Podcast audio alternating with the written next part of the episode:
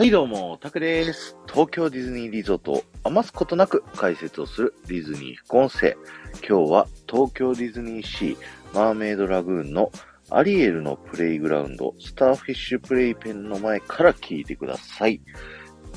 今日はですね、えー東京ディズニーシーで1日に1人しか見れないものがあるというね、テーマでお話ししたいと思います。それがですね、こちら、先ほど言ったですね、アリエルのプレイグラウンドの中にあるスターフィッシュプレイペンという場所にあるんですけれども、こちらはですね、赤ちゃんだったり小さな子供が遊べるキッズエリアになっておりまして、えそこの中にはですね、あの、海の生き物の形をしたクッション素材の柔らかいね、積み木があります。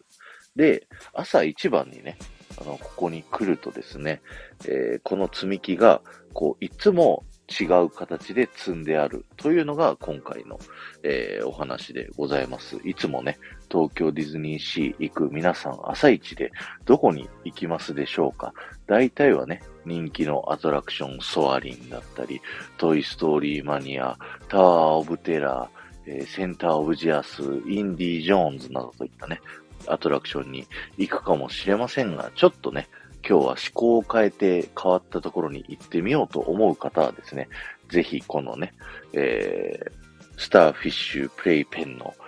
えー積み木をですね、毎日見に行ってみてください。そうすると、毎日違う形でね、積み上げられているということなので、ぜひね、その日一日、一組、一人しか、その積み木の形を見ることはできないというね、えーそういったキャストさんの遊び心というのをね、知ることができますので、ぜひ見に行ってみてください。今日は終わりです。ありがとうございました。この放送が面白いと思った方は、ぜひいいねを残していっていただけると僕もものすごく喜びますので、よろしくお願いします。また、ハッシュタグ、ディズニー副音声をタップしていただくと、僕は東京ディズニーリゾートのいろんな場所からですね、豆知識をお話しさせていただいてますので、そちらの方も聞いてみてください。そして、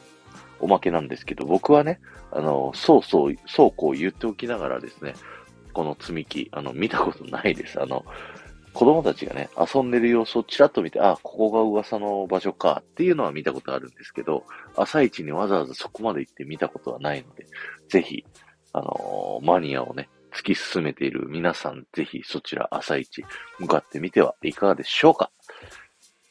この後も夢が叶う場所、東京ディズニーリゾートで素敵な旅のひとときをお過ごしください。